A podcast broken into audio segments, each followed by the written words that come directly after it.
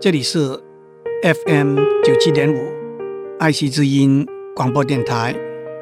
您所收听的是《我爱谈天，你爱笑》，我是刘炯郎。年纪比较大的朋友，很多都用过苹果电脑；年纪比较轻的朋友，很多都有一台 iPad，或者是用 mini disk 六十个 gigabyte 的 iPad。或者是最新的用 Flash Memory 的四个 Gigabyte 的 Nano iPad。注意美国企业的朋友会注意到，今年一月二十四号，美国的迪士尼公司 Disney Company 用七十四亿美元把一家制作卡通动画叫做 Pixar 的公司买下来。这些新闻里头最重要的一个主角就是 Steve Jobs 这个人。我想谈谈 Steve Jobs 的故事。今天我先以科技的背景讲讲 Steve Jobs 的事业。那下一次我会多谈一点他个人的事情。电脑可以说是二十世纪后半个世纪里头最重要的一个发明。大家都知道，电脑有硬体和软体两个主要部分。在硬体方面，五六十年以前的第一代电脑是个庞然大物，要占用一个大房间。五六十年以前。一台电脑要花几百万美金。那个时候，IBM 是最大的一家电脑公司。它的创办人叫做 Thomas Watson Senior。当然，他是一位非常有远见的企业家。但是有一个传言说，他曾经做过一个大错特错的估计。他说：“全世界的电脑市场一共只需要五台电脑。我相信，在很多人的家里头都有不止五台电脑了。第二代的电脑差不多有一个衣橱那么大，那个时候叫做 mini computer。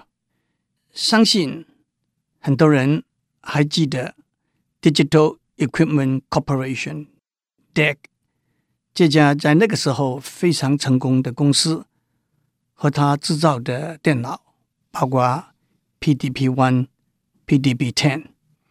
Deck 的创办人之一叫做 Ken Olsen，也有一个传言说，当别人向他提出从 Mini Computer 转型到 Desktop Computer 的时候，他说：“谁会想要？”把电脑搬到家里头去。接下来可以放在桌面的 desktop computer 可以说是第三代。desktop computer 也叫做 personal computer 个人电脑。再接下来可以放在大腿上 laptop computers 或者也叫做 notebook computers 可以说是第四代电脑。硬体的演进是由于基本技术的进步。大致来讲，第一代电脑用真空管，第二代电脑用电晶体，第三代电脑用主机板 （motherboard），第四代电脑用晶片 （chips）。因此，电脑变得越来越小、轻便，也越来越便宜了。至于电脑的软体，最基本的。是操作系统 （operating systems），大家都听过 Windows、Linux 跟 Unix 这些名字。操作系统可以说是一个使用电脑硬体的平台，在这个平台上，我们可以有各式各样特殊的应用程式，例如准备文件的 Words，做会计的 Excel，做投影片的 PowerPoint，都是放置在操作系统上面的应用程式。Steve Jobs 今年五十一岁，当他二十一岁的时候，那是一九七六年，他和他的一个朋友叫做 Steve Wozniak 成立了苹果电脑这个公司。他们做的第一台个人电脑叫做 Apple One。其实他们开始的时候，一共是有三个股东：Steve Jobs、Steve Wozniak，每个人占公司的百分之四十五。有一个叫做 Ron Wayne 的人，他占了百分之十。一开始的时候，这个公司的资金只有一千美元，但是过了不到两个月，Ron Wayne 这个股东就退出了。那个时候，他用八百美元把他的股份卖掉。后来，在 Apple 的全盛时代，Ron Wayne 的股票可以值到六十亿美元。当然，后来很多人问起 Ron Wayne 这个决定，他说：“我并不后悔，因为那个时候我是按照我所能掌握的资讯做一个最好的决定。”这虽然是一个很小很小的插曲，但是我倒觉得 Runway 的心态是值得欣赏的。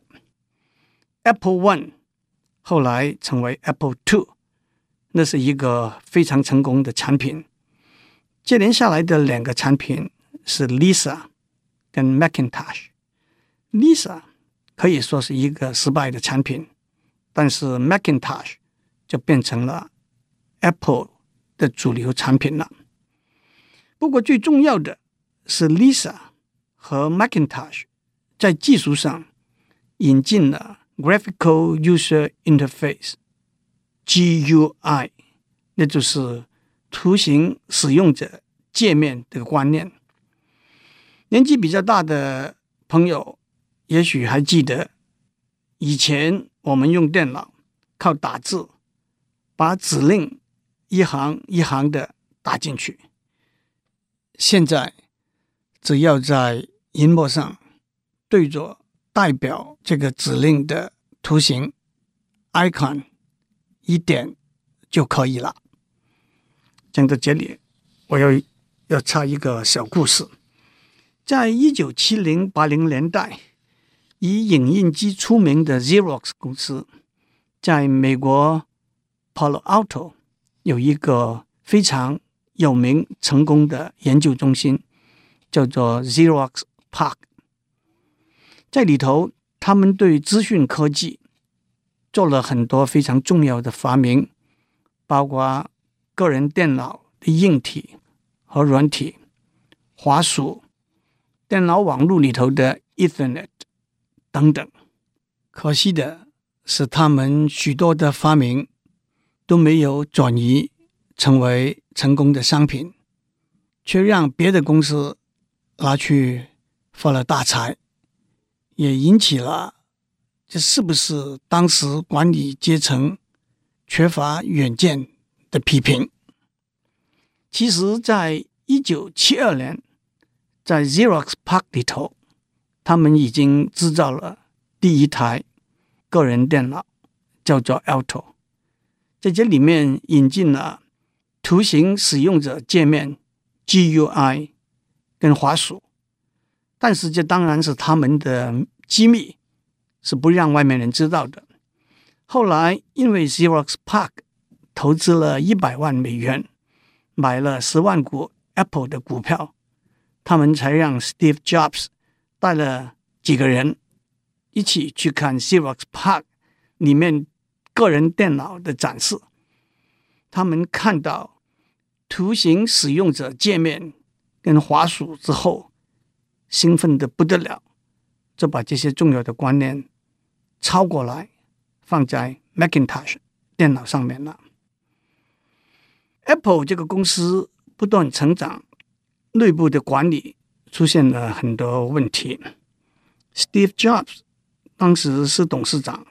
也是主管 Macintosh Computer 这个部门的人，在一九八三年，他请了当时 Pepsi Cola 的总经理，是一个很有市场行销经验的人，叫做 John Scully，到 Apple 去当总经理。经过一段时间的权力斗争，董事会支持 John Scully 的看法，把 Steve Jobs 实在的权利和责任完全拿掉。他当然也不愿意留下来挂名当一个空头的董事长。不久，可以说扫地出门，离开了 Apple 这间公司。那一年他才三十岁。没有想到，十几年之后，他又回到 Apple 掌权。这个故事我下面再讲。让我补充一个小故事：Steve Jobs 的伙伴 Steve Wozniak 早就逐渐淡出了 Apple 的主流工作。在 Steve Jobs 离开 Apple 以前，他就离开了。当然，Steve Jobs 跟 Steve Wozniak 对个人电脑技术的发展是有极大的贡献的。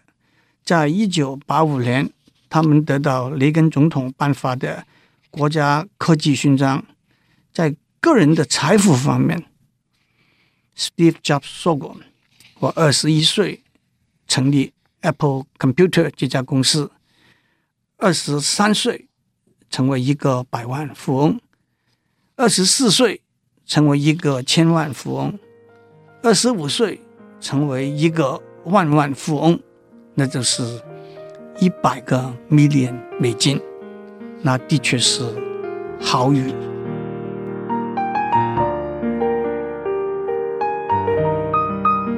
Steve Jobs 离开 Apple 之后，他差不多马上就成立了一家新的电脑公司，名字叫做 Next。NEXT 这家公司的产品是工作站 （Workstation）。其实工作站也可以算是比较大的个人电脑而已。开始的时候，这家公司要发展硬体的制作，也要发展软体，特别是操作系统的制作。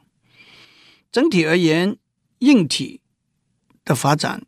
可以说是一个很大的失败，但是没有想到，在 Next 这家公司里头，Steve Jobs 做的软体的发展，成为他后来回到 Apple 的跳板。Steve Jobs 在一九八五年离开 Apple 之后，Apple 的生意一直往下滑，CEO 也换了几次。同时，在电脑市场上，硬体方面，IBM 的 PC；在软体方面，Microsoft 的 Windows 操作系统都已经占了非常大的优势。很多人都担心 Apple 可能撑不下去，很可能会完全垮下来。到了一九九五年左右，当 Apple 知道要救活它的 Macintosh Computer。除了在硬体方面改进之外，也要在软体方面改进。Apple 自己没有足够的人力和时间去改进或者做新的 Macintosh 的操作系统，必须要靠外面现成的支持。当时有四个可以选择的对象，那就是 Microsoft、Sun Microsystems。有一家叫做 B B E 的小公司和 Next，最后他们选了 Next 的软体。一九九七年，Apple 用四亿美金把 Next 买下来。Steve Jobs 回到 Apple，先是做顾问，后来做 Interim CEO，最后再正式成为 CEO。Steve Jobs 回到 Apple 之后。一年之内推出一个新设计的 Macintosh，叫做 iMac。这台电脑的外形设计非常漂亮，销路很好，可以说是起死回生，让 Apple 重新把脚站稳。在二零零一年 Apple 推出大家都非常熟悉的 iPad。iPad 这个名字前面的 i 是 Apple 用来标示它的产品的，例如 iMac、iTunes 等等。Pad P-O-D 是来自 Portable Digital Music Player 里头的三个字母。第一代的 iPad 有五个 Gigabyte 的硬碟，大概可以存一千首歌。最新的 iPad 有六十个 Gigabyte 的硬碟，可以存超过一万首歌了。毫无疑问，iPad 是一个非常成功的产品。面世以来，已经卖了超过四千万台了。要听数位音乐 （Digital Music）。需要硬体和软体，iPad 就是硬体，上配合的软体叫做 iTunes。此外，Apple 还加了一个很有创意的做法，Apple 开了 iTunes Music Store，那就是 iTunes 的音乐店。通过 iTunes 这个软体，顾客可以在 iTunes Music Store 里头。以九十九分钱美金的代价下载一首歌，这是非常成功的做法。一方面对顾客是非常方便，另外一方面，顾客过去如果喜欢一首歌，往往的把整张 CD 买下来，上面有十几首歌。现在顾客可以合法的选取他喜欢的歌。到目前为止。通过 iTunes Music Store 下载的歌已经接近十亿手了。iPad 是 Apple 这个公司有史以来最成功的产品。Steve Jobs 天才之处是把都不是 Apple 发明的技术整合包装起来。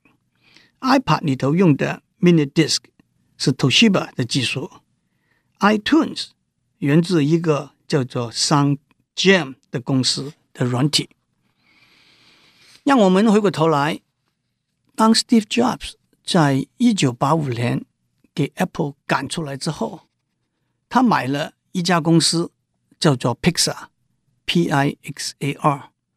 这家公司是做电脑动画制作的。五六十年以前，当电脑刚刚发明的时候。电脑是用来处理数字的，电脑可以在很短的时间之内处理很繁复的数字的运算。接着，大家开始用电脑来处理文字、处理声音、处理图形、处理动画。从最基本的观念出发，数字、文字、声音、图形和动画都是用零和一来代表。只不过在处理这些零和一的时候，需要的是速度很快的硬体和复杂度很高的软体而已。二三十年以前，大家觉得要处理图形和动画，为了增加硬体操作的速度，一条可以走的路是专门为处理图形和动画设计专用的电脑 （Special Purpose Computer）。Pixar。这家公司开始的时候，目标之一就是设计专门为图像处理的电脑。这家公司原来是由以拍摄《Star Wars》这几部电影成名的 George Lucas 成立的，可是做了六七年，生意做得不好，快要做不下去了。在一九八六年。Steve Jobs 用十个 million 美金把这家公司买下来，以后硬体也一直没有什么大的进展。倒是 Pixar 一直和迪士尼合作制造动画卡通片，第一部卡通长片叫做《Toy Story》，在一九九五年推出，非常卖座。接着。一连推出了好几部非常成功的电影。在一九三零年代 Walt Disney 这个人就开始制作卡通电影。那个时候，电影里头的画是一张一张用手来画的，非常费事。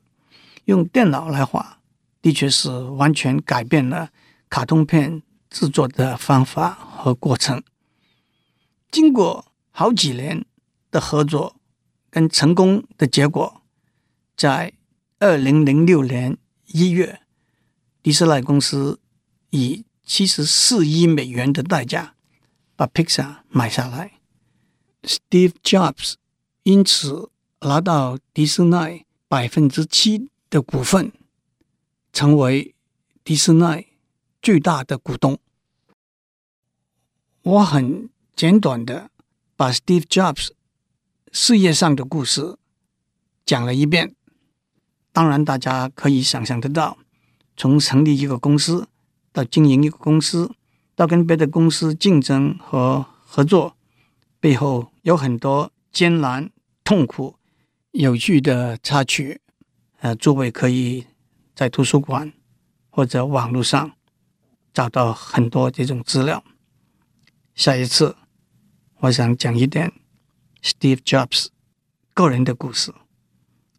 我希望各位听众在公司里头也好，在家里也好，都会 do a good job today。祝您有个平安的一天。我们下周再见。